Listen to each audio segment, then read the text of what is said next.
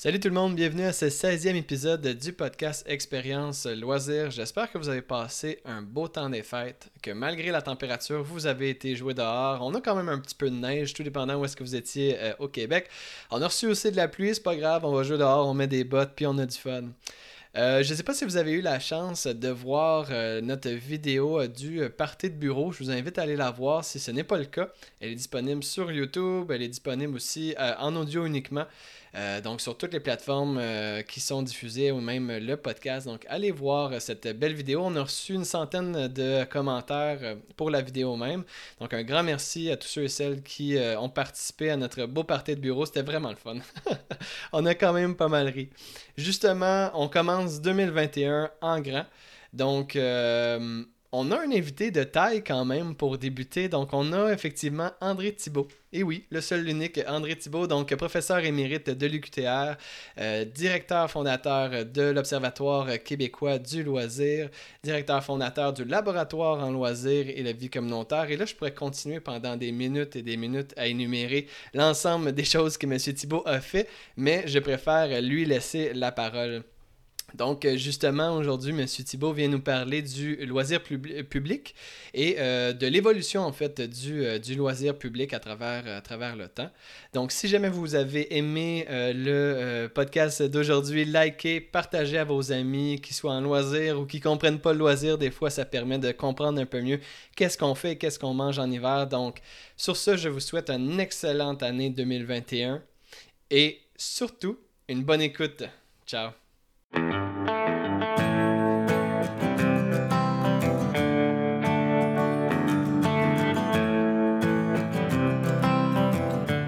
euh, bonjour à tous, bienvenue au podcast Expérience Loisirs. Aujourd'hui, j'ai la grande chance, en fait, euh, vraiment un grand merci, monsieur, euh, monsieur Thibault, d'être avec nous, d'avoir justement André Thibault. Monsieur Thibault, vous allez bien?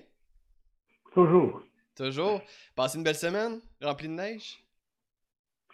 Ben, ça va et bien. Ça va et mais euh, ça va. Moi, je, maintenant, je suis vraiment où j'habite depuis quelques depuis mois. J'ai une vision sur la nature absolument extraordinaire. Il y a encore des outages, je peux vous le dire ce matin. Ben oui, parce que euh, pour, euh, pour, ceux qui, pour ceux qui écoutent, effectivement, on est, on est nous, on enregistre encore au mois de décembre, mais ça se peut que la diffusion soit un peu différée, donc ça se peut que la neige soit déjà arrivée, depuis, depuis un petit bout. Aujourd'hui, monsieur, euh, monsieur Thibault, on va regarder un peu votre parcours professionnel.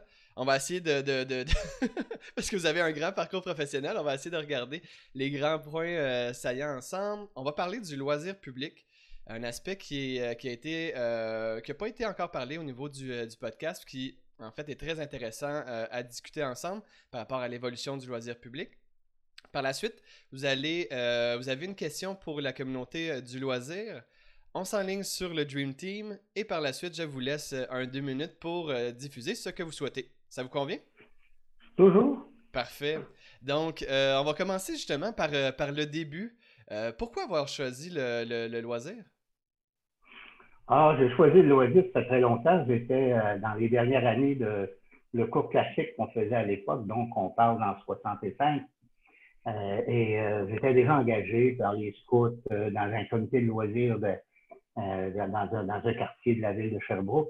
Et euh, j'avais découvert que comment le loisir était porteur de, euh, d'expression de soi-même, que nous faisait sortir des, des normes, parce qu'à cette période-là, il y avait encore aussi beaucoup de normes. Il y en a des nouvelles aujourd'hui, mais il y en avait beaucoup. Alors, permettait justement cette, cet épanouissement, permettait aux gens aussi de prendre des initiatives, parce que le loisir, c'est le temps libre mais le mot libre, c'est pas le temps qui est libre, c'est la personne qui est libre. ça, ça, m'intéressait beaucoup. Et hasard a voulu que j'ai un oncle qui, dans le fond de la BTV à Amos, il a fondé un centre de loisirs. Euh, puis c'était ajouté. Alors ça, ça m'a ça amené le mot loisir dans ma vie. Ben oui. Euh, et, par la suite, ben là, j'ai découvert, euh, j'ai fait un travail d'ailleurs à la fin de mes études classiques à partir du livre de Dumas qui est paru en 62. Alors, pour l'anecdote, ben, Dumas Jeudi était, était 20 ans plus tard sur mon jury de thèse de doctorat. Ah oui? donc d'avoir la personne qui vous a amené dans le loisir sur votre doctorat par la suite, ça doit être euh, tout qu'un feeling. Hein? Oui, oui. ouais, en 62, c'est un français, c'était loin. Absolument. Puis les... Puis les points saillants de votre carrière, on parle euh, de votre longue carrière parce que vous êtes, vous êtes quand même de, quelqu'un de très, très, très connu au niveau du, euh, du loisir. Euh, si vous aviez les, points saillants en fait de, de votre carrière, c'est quoi vous identifiez les plus, les plus majeurs? Ben, moi, je pense que d'abord, puis je, je, fais du pouce avec ce qu'on vient de se raconter. D'abord, c'est venu par un intérêt comme étudiant, comme jeune personne, comme vous dites, impliqué dans un scout, impliqué dans un, dans un comité de loisirs, euh, qui faisait des travaux, trouvait des choses. Alors, ça, ça a été la base. Je pense que ce que j'ai, mes valeurs, ma façon de le voir. Après ça, il est venu se développer un. J'ai eu du terrain. J'ai été cinq ans au Conseil régional des loisirs de l'Esprit. Euh, au début comme responsable de jeunesse, ensuite plein c'est-à-dire qu'on a fait, nous, les premiers sentiers euh, de marche. On a fait euh, Jouvence, la base de plein air. Ah oui? On a fait, oui, on a fait plein de choses, là, mais ça commençait. Là. On avait, on nommait pas ça avant. Là. Et avant, les gens m'amusaient à dire que les gens allaient dans le bois. Et après ça, ils ont commencé à dire, mais qu'est-ce que je fais dans le bois? Je fais la randonnée, du camping sauvage, etc. On était au début de ça. Ça, c'est la première étape. Mais j'avais toujours un intérêt intellectuel, ce qui a fait que là, après ça, j'ai eu une première phase à l'extérieur comme responsable du programme de formation, professeur, euh, qui m'a amené après ça à faire un doctorat en éducation au loisir. Alors ça, ça a été aussi encore là mon, mon J'ai installé les fondations comme, professeur, comme professeur, le cadre. Euh, je suis revenu après ce doctorat-là comme professeur. Bon, il y a eu un intervalle de 12 mois, de 12 ans comme administrateur universitaire, où j'ai été vice-recteur à l'université notamment mais qui m'a permis aussi de regarder les organisations d'un autre point de vue, dans mhm. leur ensemble. C'est quand j'étais vice-recteur, je couvrais autant le génie, l'éducation, l'administration. Alors là, ça m'a permis de, développer une expérience de gestion des systèmes publics aussi, et, aussi de l'éducation. Ensuite, là, je reviens comme prof, mais là, quand je suis revenu après 12 ans, j'avais tellement peur de ne pas être à jour que là, je me suis, débarqué sur le terrain, j'ai renouvelé ma bibliothèque, on a cette période-là, c'est l'autre dix ans avant ma, prise de retraite, c'est là qu'on a démarré l'observatoire, le laboratoire, parce que je voulais que la Parce que ma conviction, moi, c'est que l'université a un mandat de développer du savoir, mais de le remettre aux autres, surtout quand on est à l'Université du Québec. Moi, j'ai toujours dit que j'étais un professeur qui vivait sur le bien-être social, c'est-à-dire sur les fonds publics. Donc, mes savoirs appartenaient au public. Ça, ça a été fondamental. Et si vous regardez le mandat de l'observatoire et du laboratoire, c'est exactement ça. Donc, ça, cette étape-là a été aussi importante. Ça m'a permis là aussi de, de me concentrer sur la gestion. Puis c'est là qu'on a commencé, commencé à utiliser le mot de loisir public. Parce qu'avant, on confondait tout, le loisir commercial, le loisir personnel. Le grand loisir, je comprends. Et alors, et ça, ça a été important. Après, ben là est venue la dernière étape, étape qui est celle de, de ma retraite. Mais et là où là, j'ai pris, j'ai eu une grande période très internationale. OK, oui, oui, oui. J'ai été vice-président de l'Organisation mondiale du loisir, mais beaucoup, euh, le Congrès de Québec, le Congrès mondial au Québec, qui a été le plus gros euh, dans l'année du 400e de, de, Québec, mais aussi pour l'Organisation mondiale, hmm. qui a été un beau ralliement au Québec. On pourra peut-être en reparler un peu rapidement tout à l'heure. Absolument. Mais, mais après, ça a été le livre, j'ai commencé à écrire un peu plus, euh, ou mon livre propre, euh, des chapitres euh, dans des livres de d'autres, euh, autant dans la mission de la santé, mais toujours sur le loisir. Alors, c'était toujours, donc, c'est une passion de départ qui s'est prolongée à travers plusieurs types d'expériences. Et là, ben, je maintenant, ben, on en parlera tout à l'heure quand je parlerai du Green Puis, si vous n'aviez pas, parce que c'est une, grande, une grande vie dédiée au, au, loisir, mais si le loisir, on se met dans un, un, autre monde, le loisir n'existe pas, vous auriez, vous auriez été vers quoi? Ben, je commençais par dire que c'était impossible qu'il n'existe pas. Parce que quand, quand il n'existait pas, les gens disaient que les gens travaillaient à 13 heures par semaine, à 13 heures par jour, puis qu'ils 16 jours par semaine. Là, je comprends. Mais j'aurais été dans. Euh, écoutez, moi, j'ai été accepté au MBA puis en médecine. Alors, tu, sais, tu comprends que j'aurais pu faire d'autres choses aussi. OK. Euh, Donc, le, secteur de la santé. Ben, le secteur de la santé où j'ai été bénévole pendant un temps. J'ai même travaillé, je ne l'ai pas mentionné, là, mes deux ans en médecine, au département de médecine sociale de euh, la Faculté de médecine de Sherbrooke au début de ma carrière. Donc, on est toujours dans les services à la population. Ben, c'est là que je. C'est très, commun, c'est de servir la population dans son ensemble.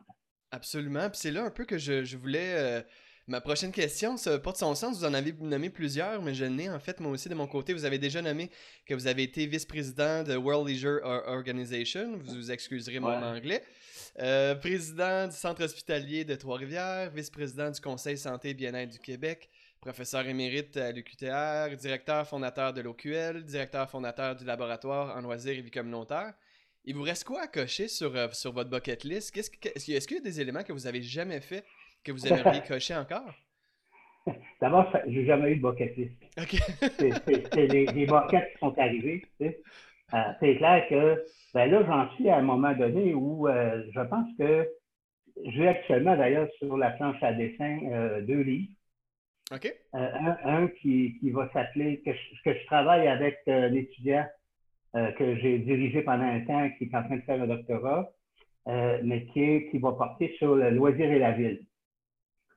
Pas, pas le loisir, le service municipal de, de, loisirs, le loisir et la ville, et où on va revoir tout. Moi, je veux revoir, on a déjà commencé à travailler. Et pour moi, c'est une synthèse là, de, de, ce que j'ai vécu. Le hasard a voulu que je rencontre sur le terrain à chaque année euh, une couple de centaines de villes ou de villages, que je rencontre des organismes. En tout cas, je continue même avec la pandémie.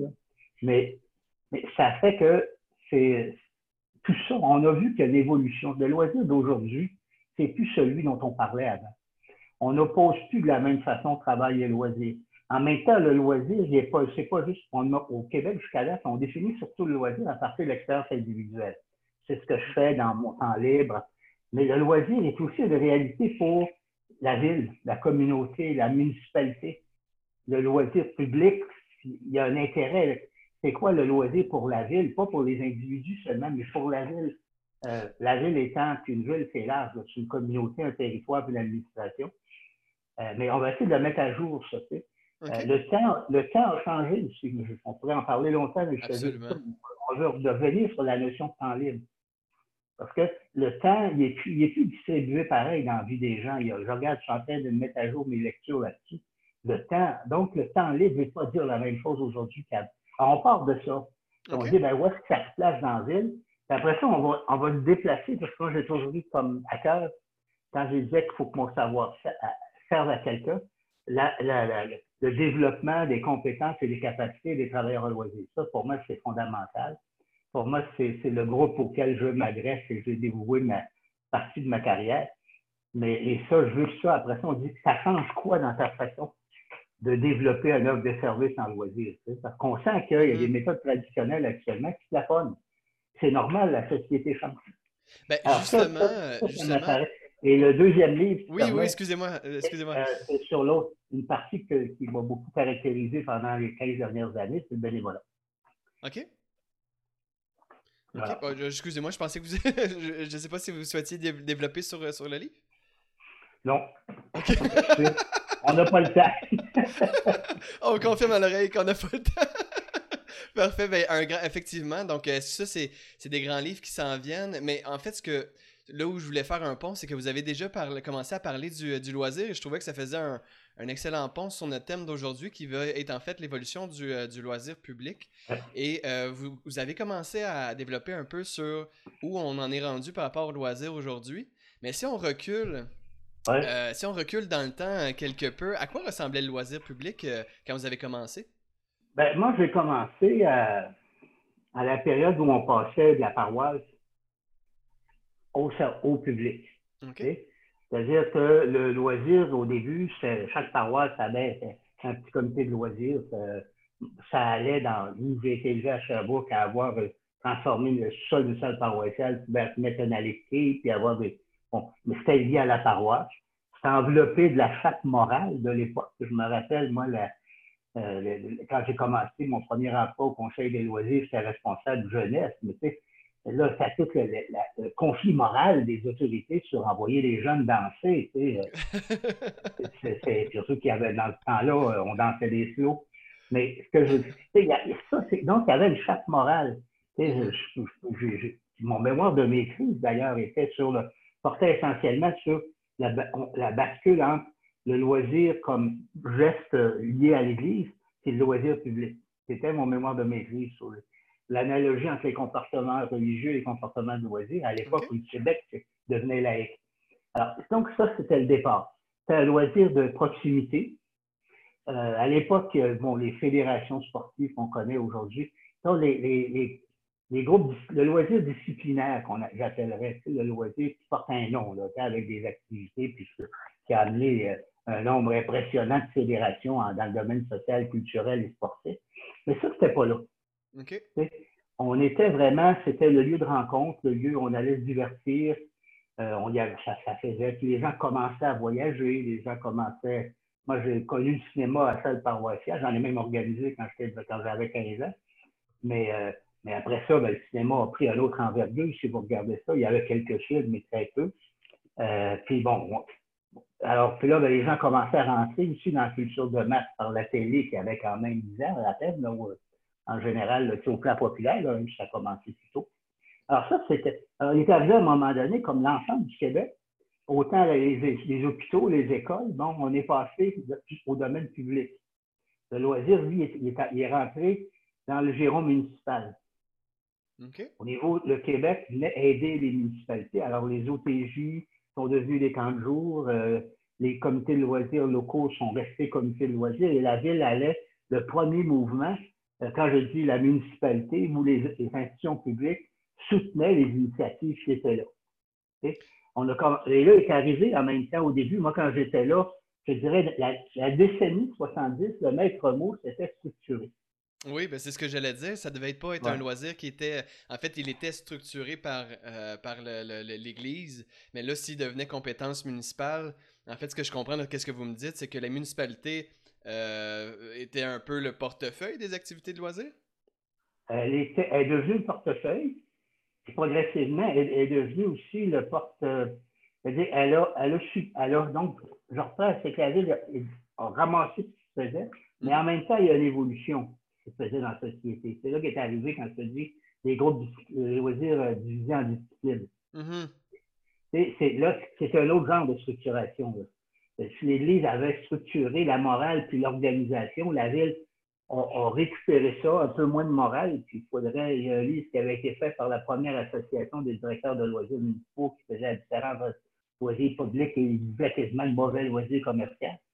Euh, et, euh, mais la, municipalité, ce qu'elle a structuré, c'est la façon de faire ton loisir.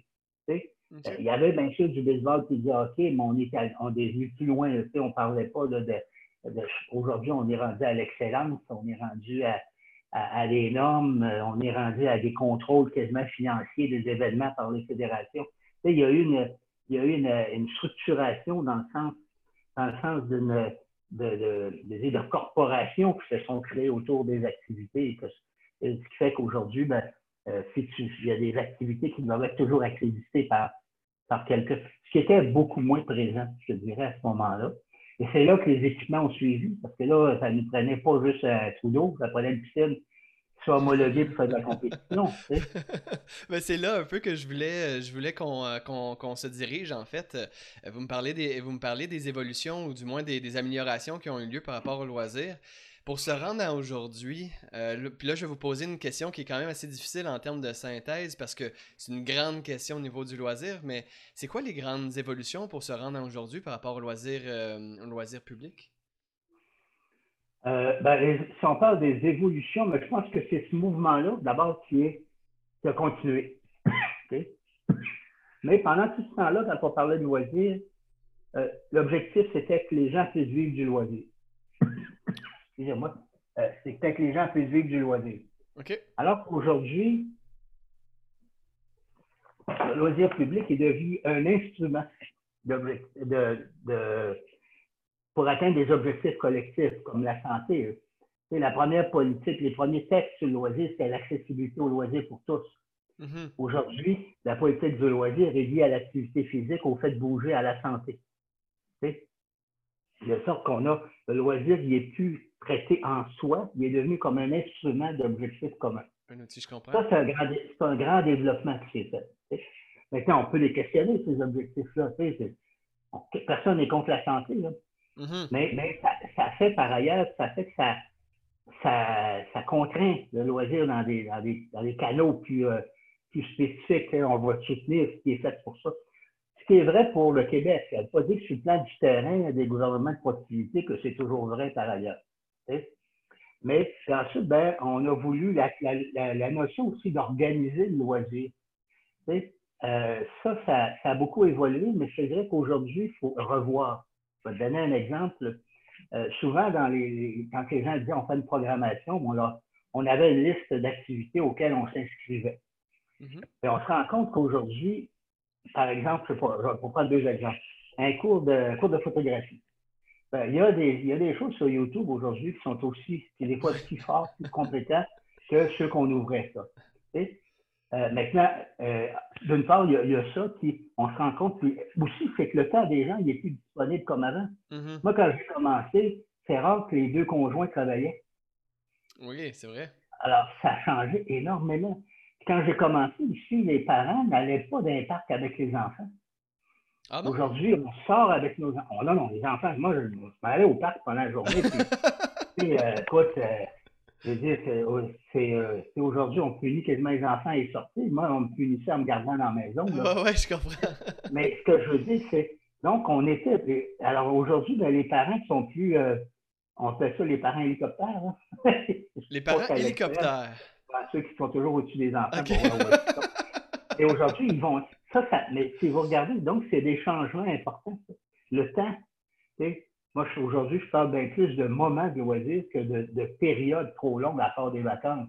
Mm-hmm. Mais là, quand les gens disent on va avoir du temps de qualité, ils entendent ça chez les parents aujourd'hui. Mais ça veut dire qu'on a le samedi après-midi, on a quelque chose, mais on est avec les enfants. Alors, ça, c'est des changements. Le temps de disponibilité des gens qui sont plus capables de dire je vais être là tous les mardis soir à 7h30. Mm. Parce que euh, les structures, on ne sait pas. Euh, ensuite, mais les genres d'activités, donc les activités organisées euh, vont laissent progressivement de la place à ce qu'on a appelé la pratique libre. Parce que euh, à côté du loisir public, il ne faut jamais oublier qu'il y a le cocooning. Oui. On a vu cet l'été de la pandémie, comment les gens ont investi dans le cocooning. Écoute, euh, tu vois, les ventes de piscine n'ont jamais été si fortes. Euh, mm-hmm. Les barbecues, euh, les jeux d'encours, les, les, PlayStation et autres de ce monde. même les, les, cuisinières pour faire du Ricardo la fin de semaine comme activité de loisir. Mais, mais c'est ça. Absolument, ben oui. quand, je regarde ça, puis du point de vue, ça veut dire, je te donne juste pour, les, pour d'exemple, là, pas, mais ça veut dire qu'il faut, faut, faut, que les jeux pour enfants d'impact permettent aux parents de glisser dans glissade. Là. Ben absolument, ben oui, oui. Il faut changer ça. Il faut, faut, que l'offre de loisirs permette ici d'y aller quand ils peuvent et non pas partir d'un engagement. Il y a plein de changements qui sont en train de se faire. Et en même temps, ben, la, ça, il y a deux mouvements. Hein. Il y a ce mouvement-là vers, vers, une pratique libre euh, mieux soutenue, qui devient, moi, je, je, vais toujours suggérer que dans les villes, il y a dorénavant un poste de cadre en pratique libre et événements, ce qu'on n'avait jamais envisagé avant. Puis de l'autre côté, ben, tu as certaines activités disciplinaires qui sont structurées au point, par le sport notamment, au point qu'ils sont axés sur l'excellence, ce qui mm. fait qu'un adolescent qui a une crise à 13 ans, ben, il ne fait plus de sport après, du moins pas du sport fédéré. Alors ça, c'est donc là, là, on a un petit problème d'accessibilité puis de mandat global.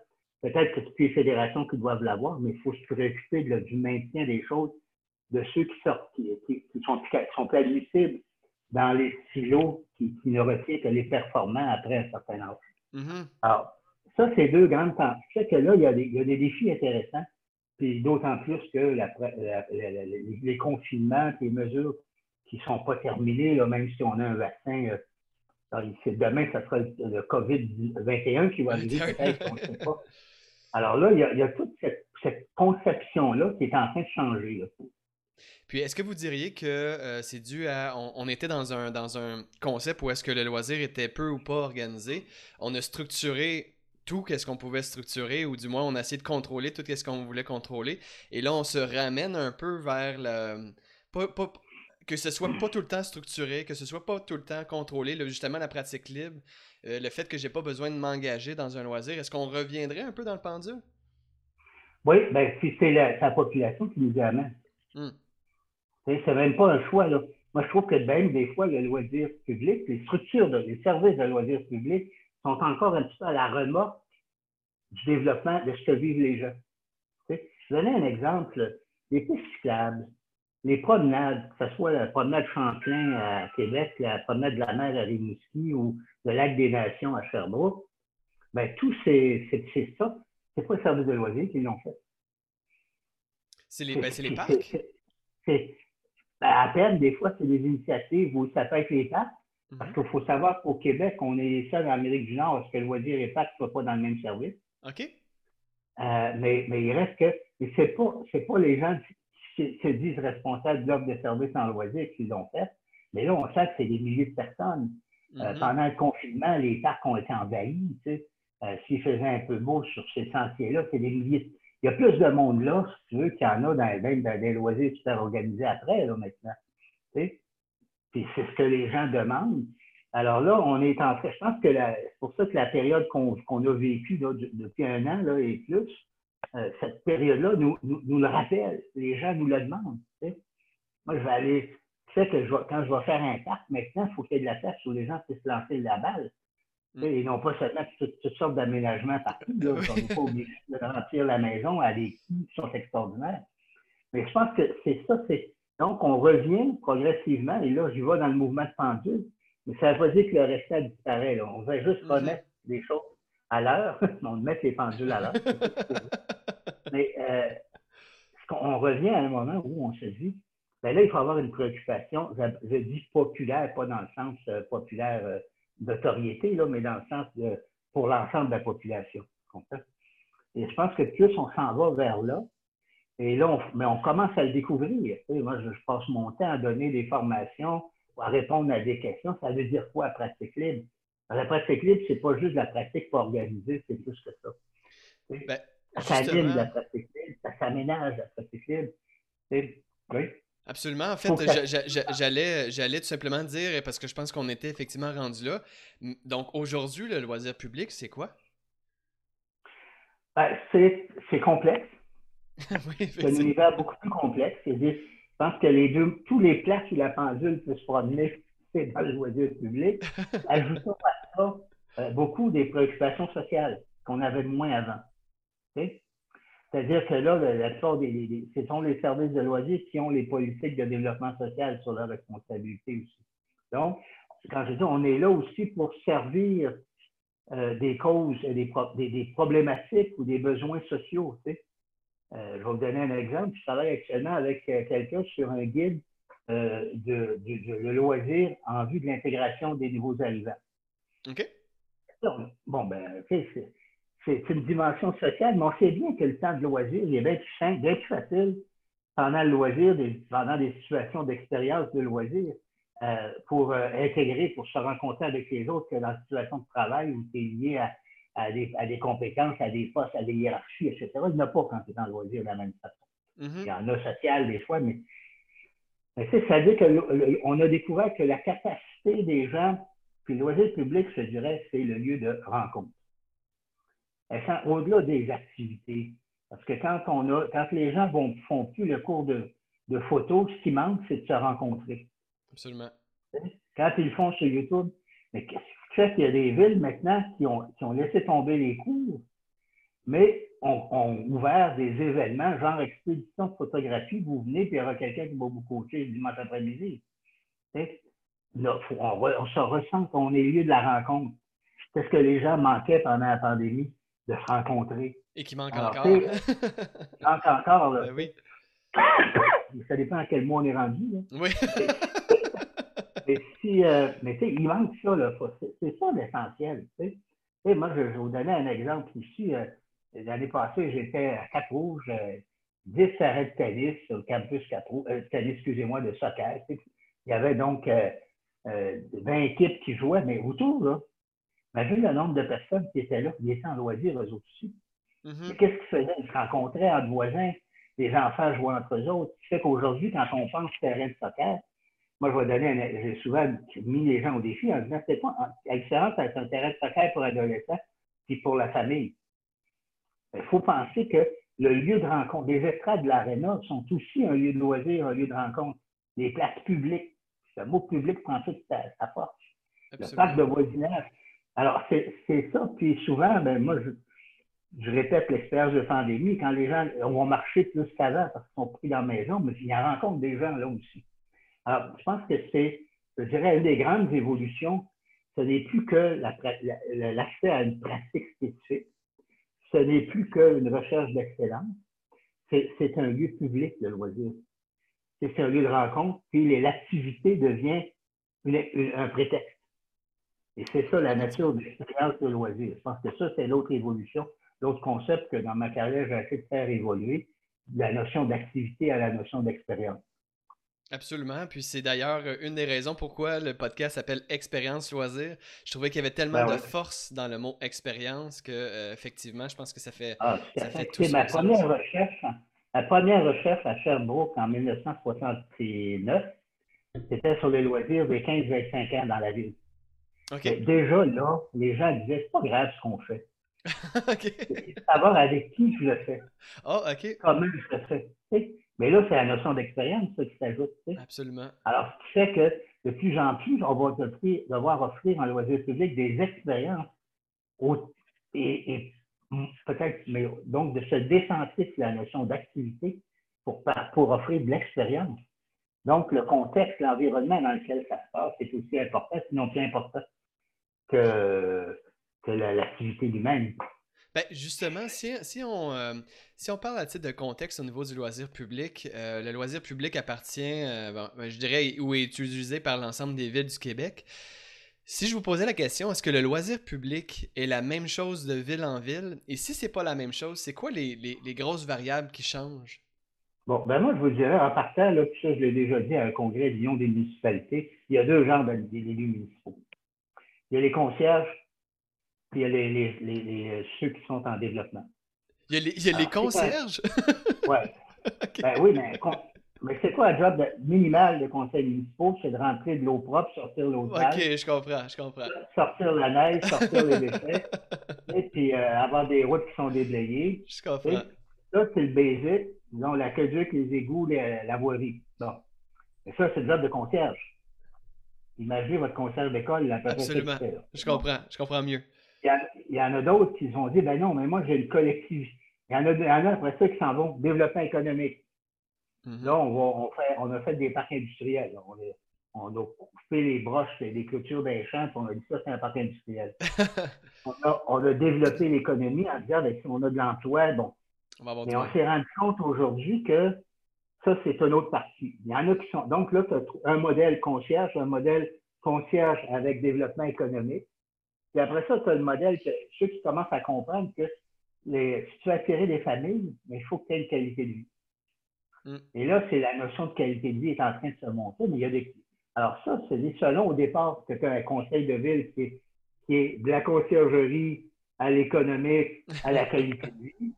Ben là, tu vas avoir un loisir public qui va être différent ou des préoccupations différentes. Tu sais. Moi, j'ai déjà dit, à, je pense à une MRC il y a deux ans, euh, tous les maires de la MRC dans, le nord de Montréal étaient là. J'ai dit, écoutez, le loisir, c'est le seul service où quand vous investissez 28 cents, vous donnez une pièce de service avec votre population. Parce qu'il y a le bénévolat, il y a les organismes et tout ça. Les gens pensaient que c'était une dépense inutile parce qu'il y a encore la conception ancienne la récréation. Mm-hmm. C'est le luxe, la récréation. Tu mérites combien a des gens qui partent en vacances, qui sont obligés de justifier je méritais mes vacances. Eh ben, moi, je mérite de manger trois fois par jour. c'est pas là. C'est là que. Pour ça que ben, c'est ça que les gens faut. Mais il y a des gens qui comprennent encore, puis souvent, ben, ça, ben, je parle pour ma génération de boomers, c'est souvent les autres qui, sont dans les conseils municipaux, qui ne sont pas à, jour nécessairement avec ce que mm-hmm. les générations actuelles sont en train de pousser. Donc, oui, c'est variable. C'est variable. Euh, mais je peux dire que déjà au niveau quand même probable, les 10 plus grandes villes du Québec, euh, je dirais que sur 10, là, il y en a au moins 9 pour qui la qualité de vie est au cœur de l'action. OK. Euh, ça, je base mon. Je, coordonne aussi, on n'a pas parlé, mais la communauté de pratique des directeurs et directrices de loisirs des 10 grandes villes du Québec. Et ça, évidemment, depuis, ça dure maintenant depuis un an et demi, on voit très régulière toutes les décisions que ces villes-là ont prises pendant la pandémie étaient beaucoup, beaucoup axées sur la notion de qualité de vie. OK. Ben justement, en fait, euh, si, si, euh, parce que tantôt vous avez parlé aussi de l'évolution de la pratique même du, euh, du, loisir, on parlait de, puis là on parle d'investissement aussi dans le, dans le loisir. Est-ce que la pratique a suivi, parce qu'on parlait tantôt de cocooning aussi, est-ce que la pratique a suivi forcément le loisir, ou est-ce que le loisir municipal a suivi la pratique des, des citoyens ou des, bref, des, des, des personnes? Ben, ça d'une certaine façon, parce que tout ce que je disais tout à l'heure, tous les, la capacité de faire du vélo, des fois de jouer dans la rue, d'avoir un espace public, euh, d'avoir des, grands lieux de rassemblement, de soutenir des événements. Tu sais. Euh, tout ça, les villes l'ont fait. Parce que, mais des fois, ce n'est pas toujours le service de loisirs, je le disais donc. Mm-hmm. Parce que la, municipalité est quand même très, très. On dit que la ville, c'est le gouvernement de proximité, donc elle est très proche des pratiques. Elle a répondu est-ce que ça, c'est maintenant devenu présent dans le rationnel de développement de l'offre de service, ça, c'est variable. En d'autres termes, on le fait par euh, action-réaction, Il faudrait peut-être arriver à le faire en planification pour aller plus loin maintenant. Puis euh, au, niveau de la, au niveau de la pratique, quand vous mentionnez tantôt d'investir de, l'argent dans, on voyait que le loisir était un luxe. Là, maintenant, quand les citoyens euh, prennent en charge leur propre loisir, on l'a vu un peu justement quand vous le mentionnez par rapport au, euh, à la pandémie, c'est-à-dire que tout le monde s'est ramassé chez, euh, chez, chez, eux dans leur cours à organiser en quelque sorte leur, euh, leur temps libre, à organiser leurs loisirs. Est-ce que vous voyez qu'il y a une, modification à faire au niveau du, au niveau du loisir public? Est-ce que les villes doivent réfléchir autrement? Puis si oui, comment? Ben D'ailleurs, c'est ce qu'on a travaillé il y a quelques années, puis actuellement, on est en train d'appliquer avec les grandes villes. C'est la notion, nous, on, a, on avait développé l'idée des niveaux de service. Proximité, quartier ou communauté, puis niveau municipal. Le loisir de proximité, c'est le prolongement du cocooning. OK. Euh, donc, euh, là-dessus, euh, c'est la capacité de jouer dans la rue. Il y en a qui l'ont fait par réglementation, aménagement, permettait aux enfants de jouer dans la rue, à aller à, l'existence, bien sûr, d'un parc de proximité, à la capacité de prendre une marche le soir, mm-hmm. à, soutenir des initiatives de fêtes de rue entre citoyens. Et, bon, ça, c'est un premier niveau de service euh, qui est aussi important, je dirais, qui est dans la quotidienneté. Ça s'applique au quartier, mais ça peut s'appliquer aussi aux lieux de travail. Euh, si tu vois dans les, dans les là où il y a des, des tours à bureau, l'heure du midi, quand le printemps arrive, ben, il, y a, autant de monde qui font. Il y a des gens qui prennent 10 minutes pour prendre le sandwich, qui vont courir, qui vont marcher, qui se rencontrent. Bon. Mais il y a aussi un lieu, un loisir de proximité là, comme il y a à, autour de la polyvalence. Bon, mais ça, ça dit, faut, quand je dis se donner le rationnel pour s'adapter au loisir, c'en est un. Après ça, on s'en vient à l'autre niveau de service, euh, qui est celui où là, on favorise, on favorise la vie communautaire. C'est là qu'on va penser, ben, c'est quoi les équipements dont on a besoin? C'est sûr qu'on a un niveau à nous autres. Donc, ça prend un centre communautaire où on peut faire des, avoir vivre une vie sociale communautaire, en, vivant des activités, en allant se baigner, en allant en, en organisant une fête, en faisant ci, euh, en allant jouer dans un parc qui, là, est déjà plus développé parce qu'il permet plusieurs types de, pratiques, tu veux, mais qui laisse toujours de la place libre pour la, rencontre, le rassemblement, des, des bancs, des tables, il faudrait mettre partout de ça. Mais là, c'est qu'on faut se donner notre rationnel de déploiement de services qui tient compte, qui parle du citoyen et non pas des exigences des lobbies corporatifs. Hmm. Je ne suis pas contre, quand je suis contre les fédérations sportives, mais le loyer public, c'est pas de répondre seulement aux fédérations sportives, ou euh, c'est vrai dans le domaine de la culture aussi. Absolument. Alors, ça, ça, pour moi, il y a un effort, là, mais je sens, j'ai beaucoup d'espoir là-dessus. je sens qu'il y a de plus en plus de gens qui en prennent conscience, comme il y a de plus en plus de, personnes qui travaillent dans les services de loisirs municipaux qui ont, euh, qui ont des compétences dans le domaine et c'est multidisciplinaire. Hein? C'est pas euh, des gens qui viennent de plusieurs disciplines travaillent ensemble. Puis chaque ça, c'est en train de se développer. On est en train de se donner. Parce qu'autrement, on, je dirais, on a une très grande qualité, nous, les professionnels en loisir, c'est qu'on est des brouillards. Donc, action-réaction, c'est-à-dire, mais c'est pas, il faudrait quand même pas que la notion que de vous corresponde à la profession seulement. Mm-hmm. Alors là, on se dit, parce que sinon, les gens s'épuisent de toute façon toujours à répondre à Mais Mais là, on commence à dire, ben, il faudrait se donner une structure, une structure des référents, comme de toute autre profession. C'est pas Mais nous, c'est une jeune profession, c'est normal qu'on a. On a à peine 50 ans, là. Puis, euh, au début, ils n'étaient pas nombreux, euh, mais donc, on commence à se donner des outils de travail qui permettent de choisir des priorités, de, de, se donner, on essaie, les gens essaient, on renouvelle des politiques actuellement. Ben, des fois, on renouvelait, j'en vois qui ont renouvelé en s'adaptant considérablement. J'en vois d'autres qui renouvellent en changeant trois virgules dans le texte. Mm-hmm. mais, mais, on sent ce mouvement-là. Tu si tu le regardes avec un peu de recul, là, euh, euh, de, je le regarde du haut de mes, mes, mes années de vie. je regarde ça aller. Il me semble qu'il y a des mouvements intéressants, puis, euh, autant en milieu rural qu'en milieu urbain. Puis je pense que là-dessus, il faut penser qu'on a des municipalités où le directeur de la responsable de loisirs dans une ville de 1500 habitants, ben, ils font tout. Ils payent sur les de pendant l'hiver quasiment. Euh, à, aller, à, la ville de, à la ville de Montréal ou de, une des grandes villes du Québec en passant par ces villes intermédiaires mm-hmm. euh, qui varient entre 25 et 75 000.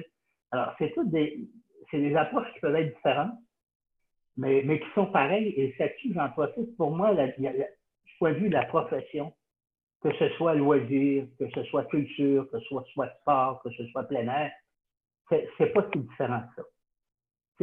ces lieux-là sont des lieux d'expérience de loisir, tout simplement, qui sont différents.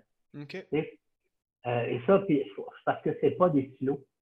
je donnais l'exemple souvent quand je parlais des gens qui font une formation en administration. Ben, il n'y a pas un bac en, en administration d'épicerie, c'est un bac en administration euh, du vendeur de vélo.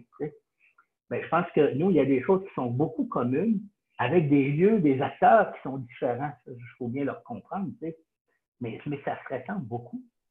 Et, c'est là que, moi, je pense, mais ça, c'est en train, ça évolue rapidement, je trouve, actuellement. Et euh, je pense que, là-dessus, on a des professionnels de plus en plus capables euh, d'accepter qu'ils sont des conseillers aux élus et non pas seulement des exécutants. Mm-hmm. Oui, la relation avec les élus, effectivement, je pense que c'est un enjeu qui est, très, très, très important. On en a d'ailleurs parlé, je crois, euh, dans un article de, de l'Acora Forum qu'on pourra parler justement ensemble tantôt. Le podcast s'appelle Expérience loisir, donc je vais vous poser une question sur votre expérience en loisir euh, public. Si vous aviez à me nommer une, ben, peut-être euh, la, pas, la, pas la, la, meilleure ou la plus belle, mais une belle expérience que vous avez vécue au niveau du loisir public, ce serait quoi?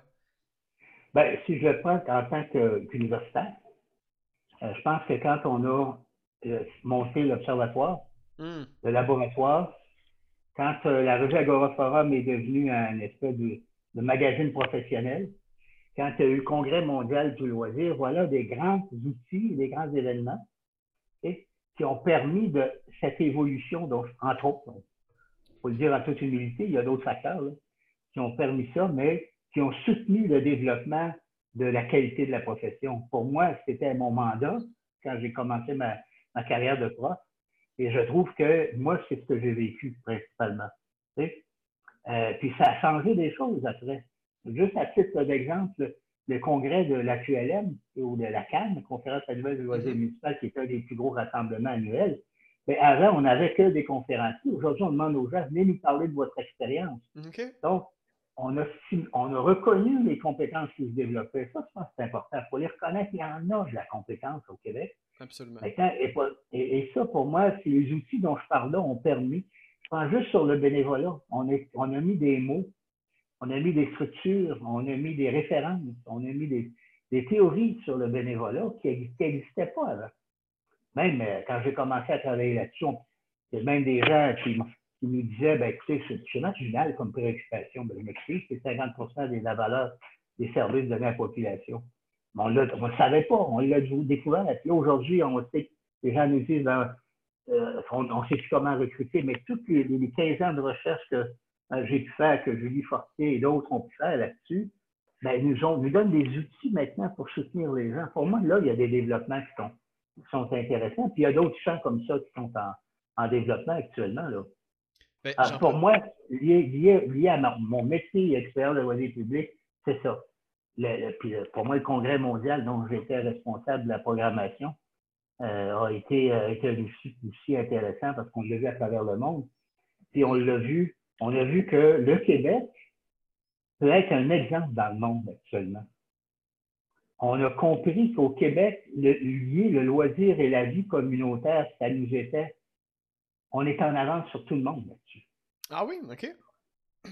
Mais, mais, mais faut-il qu'on le regarde? Absolument. Parce que c'est tellement prenant, le quotidienneté d'un travailleur en loisir ou d'un professionnel du loisir, que de temps en temps, tu ne regardes pas le chemin que tu as fait. Et moi, ben je me dis, des fois, il faut, sortir la tête de l'eau et regarder autour. Hey, bon, on est rendu là. C'est normal, Justement, j'en profite. Je ne crois pas me tromper en, disant que je vais représenter un grand groupe de personnes en loisir pour vous remercier par rapport à l'apport euh, que vous avez amené au niveau du loisir, des structures aussi que vous avez mis en, place, des études que vous nous avez données. Donc, un grand merci de votre, votre grand apport au niveau du loisir. C'est encore une fois très, très utile et très apprécié, euh, même dans notre, dans notre quotidien. Ben, tout ça relève d'une passion.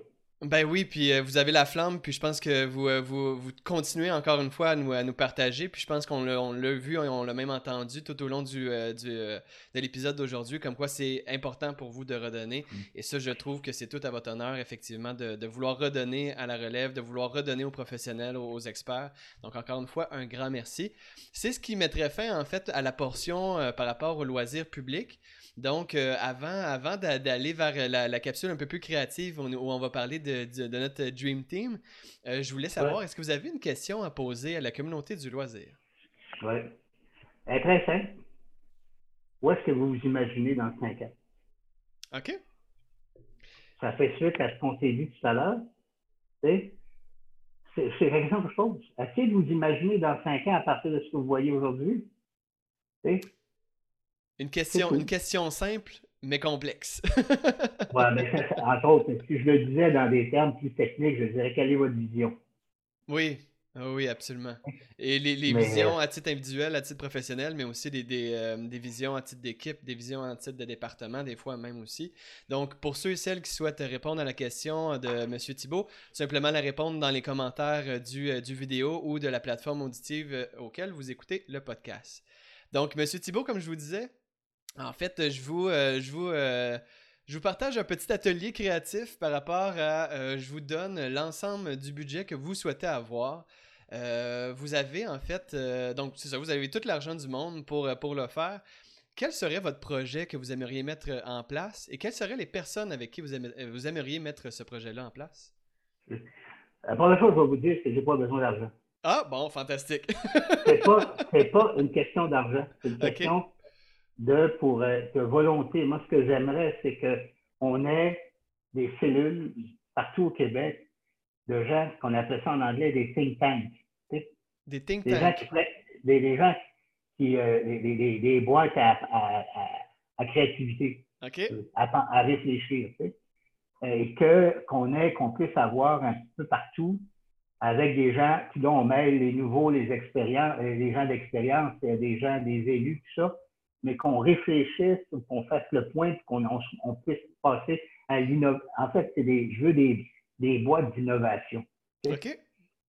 Parce que on est tellement pris dans le quotidien que si on n'a pas des boîtes d'innovation comme ça, on s'en rend pas compte, on continue toujours sur notre lancée alors que ça change à côté.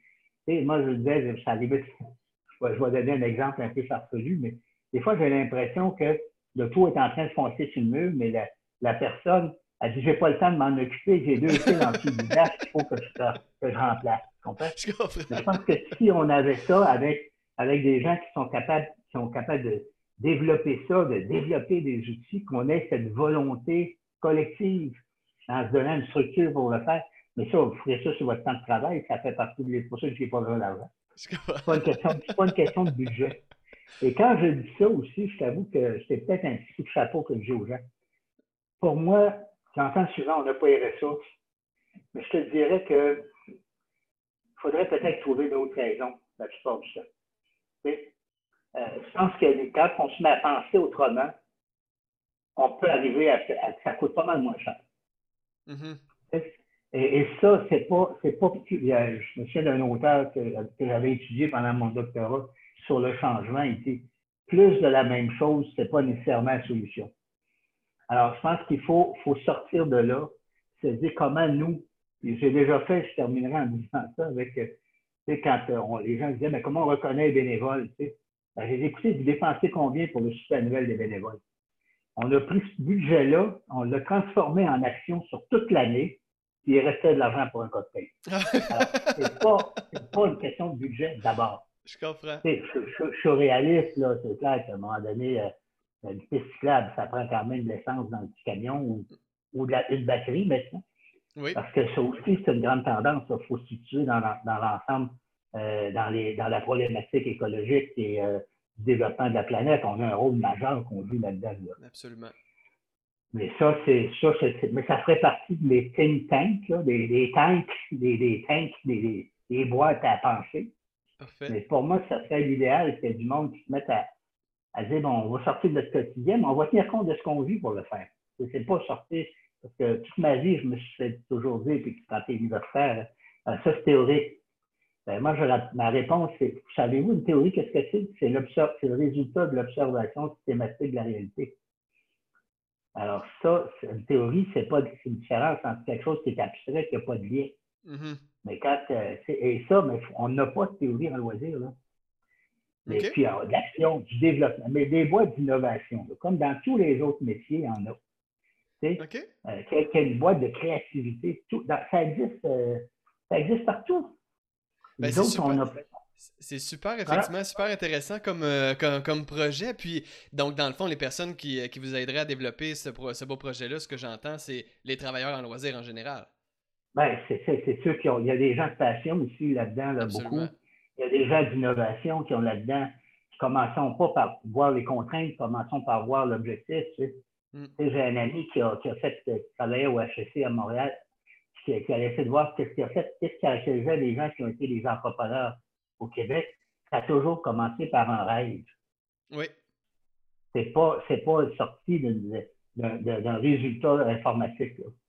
Ben, autres, il faut commencer à rêver de service aux citoyens. Ça, c'est revenu à nos valeurs de base. Tu sais. je ne veux pas qu'on rêve qu'on ait 15 médailles olympiques, ce qui est intéressant, ça va faire plaisir. Mais en termes de loisirs publics, il faut rêver comment on va être mieux avec les citoyens, comment ils vont être mieux engagés, comment on peut répondre à, leurs besoins. Ça va prendre de la souplesse. C'est en ce sens-là que je me dis, un des premiers poteaux dans nos services, ce serait le responsable du loisir libre et des événements, qui étaient deux choses qui n'existaient pas quand j'ai commencé. Donc, sur ces, euh, sur ces très belles paroles, M. Thibault, et toute bonne chose ayant une fin, je serais déjà rendu en fait à vous laisser le micro. Vous avez donc deux minutes à vous pour euh, promouvoir ce que vous souhaitez. Puis par la suite, euh, c'est ça. Donc, je vous laisse, je vous laisse tout simplement un petit, un petit deux minutes à vous. Si vous, si vous me donniez 15 secondes, je vous dirais ce que je veux, c'est de promouvoir les professionnels en loisirs qui ont de la vision et de la passion. maintenant, je pense que ce que je veux plutôt annoncer, puis je l'ai mentionné tout à l'heure, c'est qu'il y a des outils qui sont à disposition des travailleurs en loisirs. Euh, quand je parlais d'Agora Forum, qui, qui, même va, évoluer progressivement davantage vers un magazine professionnel, mais, il n'y a pas une profession où les gens ne se tiennent pas à jour. Prenez le temps, prenez le temps de lire. Je prends Agora, que ce soit des bulletins d'observatoire, que ce soit euh, d'autres choses qui sont là, mais on a des outils maintenant qui existent et prendre le temps de, réfléchir moi, je, ça pour moi, c'est ça que je veux juste promouvoir, c'est pas, pas ce que j'ai fait, parce que de toute façon, si vous faites ça, vous allez trouver ce que j'ai fait.